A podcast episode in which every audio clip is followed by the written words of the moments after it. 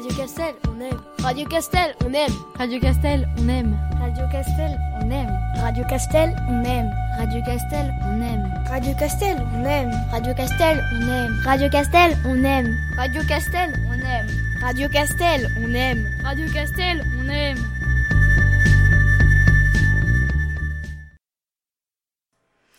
Vous êtes sur Radio Castel 88.1. C'est Martha qui vous parle. Je vais vous parler du parc Astérix. Le parc Astérix est un complexe touristique comprenant un parc à thème et deux hôtels, ouvert le 30 avril 1989. Le parc à thème est consacré à l'univers de la bande dessinée Astérix. Il est situé à Pailly, à Paly, dans l'Oise, à une trentaine de kilomètres de Paris. Le parc Astérix, dès 1981, Albert Uderzo, après avoir visité Disneyland en Californie, imagine un projet d'un parc d'attractions sur le thème d'Astérix. Six euh, concepteurs, parmi lesquels Pierre euh, Tchernia et Uderzo se penche sur la conception du parc. Jacques Lang, ministre de la Culture, inaugure le site le 27 avril 1989, après deux ans de travaux. J'espère qu'il va continuer longtemps. Je vous laisse avec la musique Hey Brother, en espérant que le sujet vous a plu.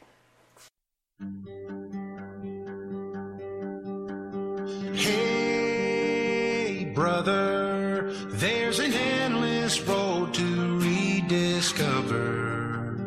Hey, sister, know the water's sweet, but blood is thicker. Oh, if the sky comes falling down for you, there's nothing in this world I wouldn't Bonjour à toutes et à tous, c'est Noah et on se retrouve pour une nouvelle chronique sur Radio Castel 80.1. Aujourd'hui, je vais vous parler de l'e-sport. L'e-sport désigne la pratique régulière sur Internet ou en LAN, ou en LAN d'un jeu vidéo obligatoirement multijoueur via un PC ou une console de jeu. L'e-sport désigne la pratique régulière d'un jeu en ligne. Il faut rapidement fixer un cadre précis. Si vous jouez simplement en ligne sur votre jeu multijoueur préféré, sans vous poser de questions, vous pratiquez l'e-sport, mais si on devrait comparer avec le sport à proprement parler, ce serait l'équivalent d'aller faire un foot au parc avec ses copains. Il y a un cap à passer ensuite pour pousser la chose à un autre niveau. Le même cap que vous passez lorsque vous passez d'un petit foot le samedi après-midi au parc avec les potes au foot, au foot au en club avec plusieurs entraînements par semaine et un match le week-end. Suivant le jeu, cela s'applique de manière différente. La croissance de l'e-sport au cours de ces dernières années est indéniable. On assiste à un véritable engouement pour les compétitions de jeux vidéo qui ont su séduire joueurs comme spectateurs. Si l'e-sport a pu gagner en popularité, c'est avant tout grâce au désormais très média médiatisé LAN. Ces événements mettent en scène des compétitions sur les jeux les plus propices, sont de mieux en mieux organisés, de plus en plus diffusés et représentent un intérêt de plus en plus fort au niveau des joueurs qui y participent. Mais le quotidien d'un joueur se déroule avant tout sur le online. C'est en ligne que les c'est en ligne que les joueurs vont rencontrer ceux qui devront être leurs coéquipiers, où ils s'entraînent à longueur de journée, où ils préparent de nouvelles stratégies, où ils ajustent leur travail d'équipe. La compétition en ligne est la saison régulière des joueurs amateurs comme pros. J'espère que certains d'entre vous prendront conscience que la pratique de l'e-sport n'a rien de prestigieux ou d'inaccessible, et que, certains d'entre vous la pratiquent déjà en réalité. De plus, je souhaite de tout mon cœur que via l'e-sport, nous parviendrons à développer une autre image que celle de No Life, qui a aucune vie sociale et qui est plongé 24 heures sur 24 dans sa, sur sa console ou son PC, qui est plus souvent associé aux jeux vidéo en général. La chronique touche à sa fin, j'espère qu'elle vous a plu, je laisse la parole à Aubin. C'est Aubin, euh, aujourd'hui je vais vous parler de l'esclavage. L'esclavage est une sorte de discrimination envers les personnes de couleur et de pays différents du nôtre. Ils viennent essentiellement d'Afrique. Ils étaient très maltraités et périssaient lors des voyages en bateau. Les traites, négrières orientales, dont la transsaharienne, dite traite arabe, et la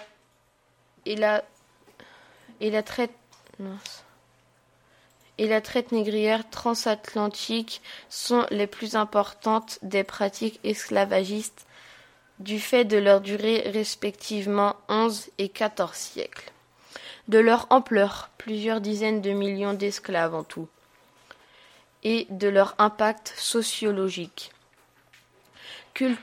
culturel et économique, tant dans les régions esclavagistes qu'en Afrique, où se trouvaient les trois plus grands lieux du trafic d'esclaves. Toubouctou, Zanzibar et Gao. ponctuellement condamnée depuis l'Afrique et interdite euh, par, le, par le pape Paul III en 1537, a été abolie plus tardivement en 1848 par la France.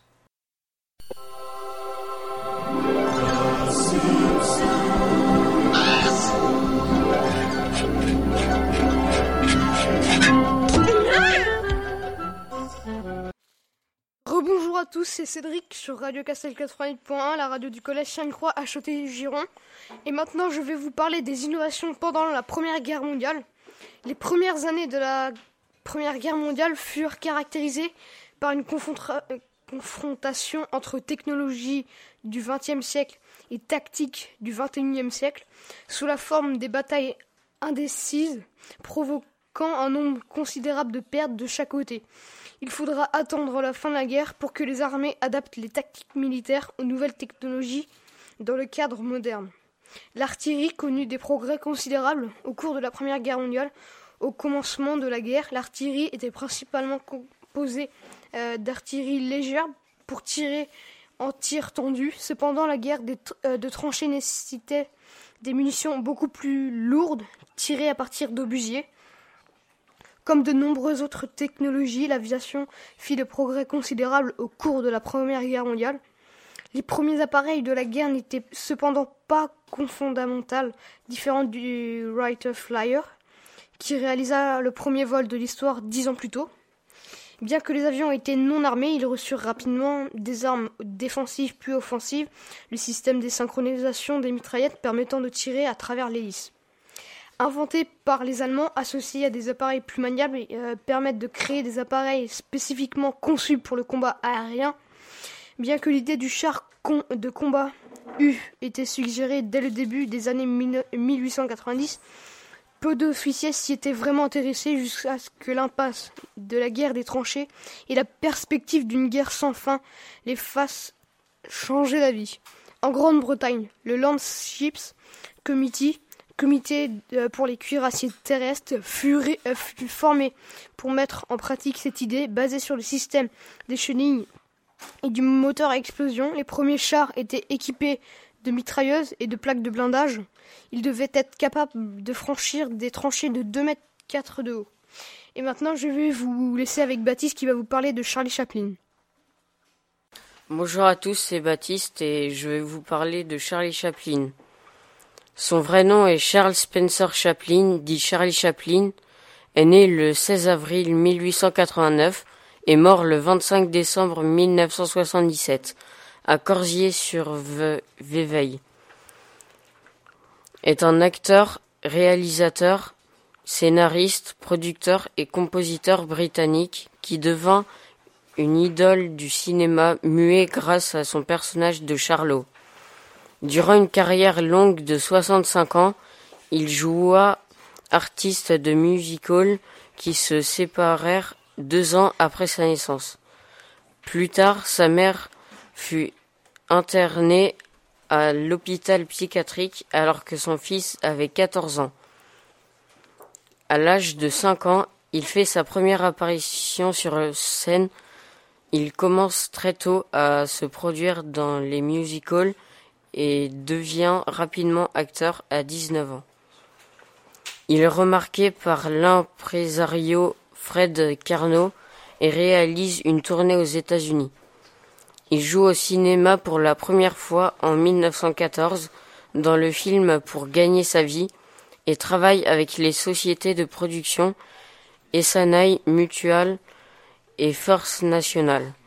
En 1918, il était devenu l'une des personnalités les plus connues au monde dans plus de 80 films et sa vie publique et privée a fait l'objet d'adulations comme des controverses. Et maintenant, je vous laisse avec la musique euh, Ça les dérange.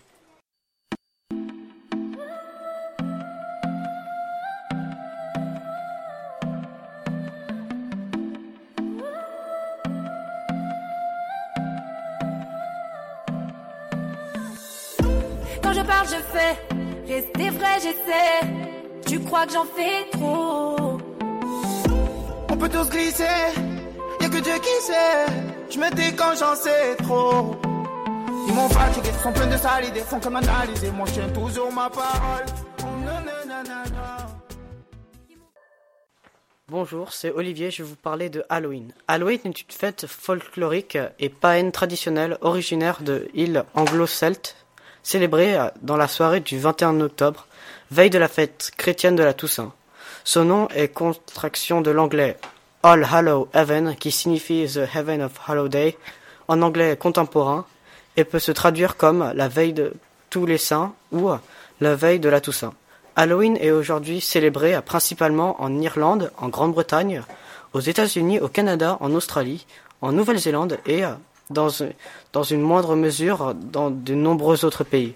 La, la, tradition moderne la plus connue veut que les enfants se déguisent avec des costumes effrayants, à l'image des fantômes, des sorciers, des monstres ou des vampires, et aillent sonner aux portes en demandant des friandises avec la formule trick or treat qui signifie des bonbons ou un sort.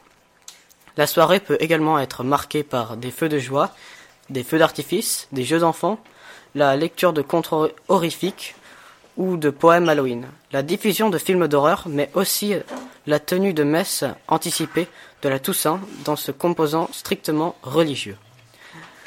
On finit cette, émission avec la case départ de Team BS.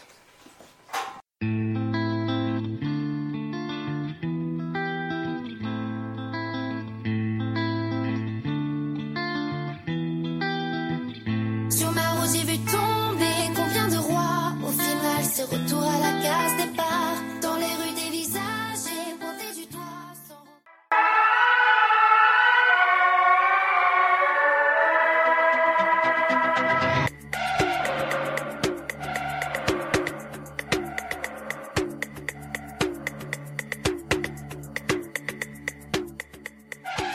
Eh bien, j'espère que vous avez passé un bon moment. Sur Radio Castel 88.1 en pays de Château-Giron.